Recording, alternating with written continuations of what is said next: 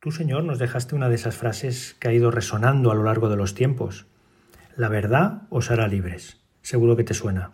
Es una frase de esas de película épica, mm, ¿no? Como el gladiador o, o no. La verdad os hará libres.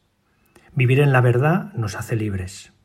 Y esto es muy interesante considerarlo ahora en este ratito de oración que estamos contigo, Señor no solo sirve para aquellos que hemos tenido la gran suerte de conocerte a ti Jesús y seguirte, sino que también sirve para todos aquellos que quieren ser felices, a tus amigos, a tus amigas, decirles que buscar la verdad los hace verdaderamente libres. Conocer la verdad de lo que nos rodea nos hace capaces de actuar con mayor libertad. Pero como nuestro conocer siempre es limitado, que nadie se engañe, nuestra libertad también lo está. Tú Jesús no, no dijiste que elegir, escoger nos hará libres, sino conocer la verdad. Aquí está el problema. Hay un momento de tu historia, Jesús, momento duro sin duda, en el que te encuentras hecho trizas delante de Pilato y la conversación deriva en una pregunta súper importante que te hace el gobernador. ¿Qué es la verdad? Qué pedazo de pregunta. Y lo mejor de todo sería la respuesta de boca del mismo Hijo de Dios, Señor. ¿Qué dirías ante esta pregunta? Pero qué va, Señor, tú no respondes. ¿O sí?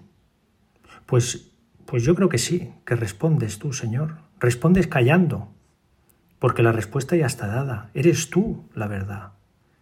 No es lo que tú has dicho, no es lo que tú has hecho, no es lo tú eres la verdad. Quien conoce a Cristo conoce la verdad. Quien sigue a Cristo alcanza la libertad. Seguirte a ti, Señor, es seguir el camino de la libertad. ¿Y cómo podríamos definir, Señor, la libertad? Una respuesta la dio San José María. Quien sigue a Cristo hace las cosas porque le da la gana. Sí, porque le da la gana. Es la razón más sobrenatural. Eso es lo que decía este santo, no porque tenga ganas de hacer las cosas, sino porque me da la gana de hacer lo que ahora quizá no tenga ganas. Parece una contradicción, ¿verdad? Pero es así. Hacer las cosas porque me da la gana, que en el fondo es hacerlas porque te quiero, Señor. Qué fácil es decirlo y difícil hacerlo. Te veo Jesús clavado en una cruz y me doy cuenta que el mayor acto de libertad hecho jamás en la tierra ha sido tu obediencia al Padre que te ha llevado a dejarte clavar en una cruz porque te dio la gana.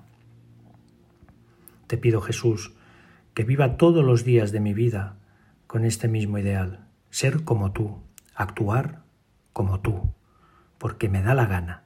Y de esta manera, luchar siempre contra mis perezas y egoísmos para poder hacer lo que esperas de mí, aunque no tenga ganas, porque las cosas las haré con la libertad de los hijos e hijas de Dios.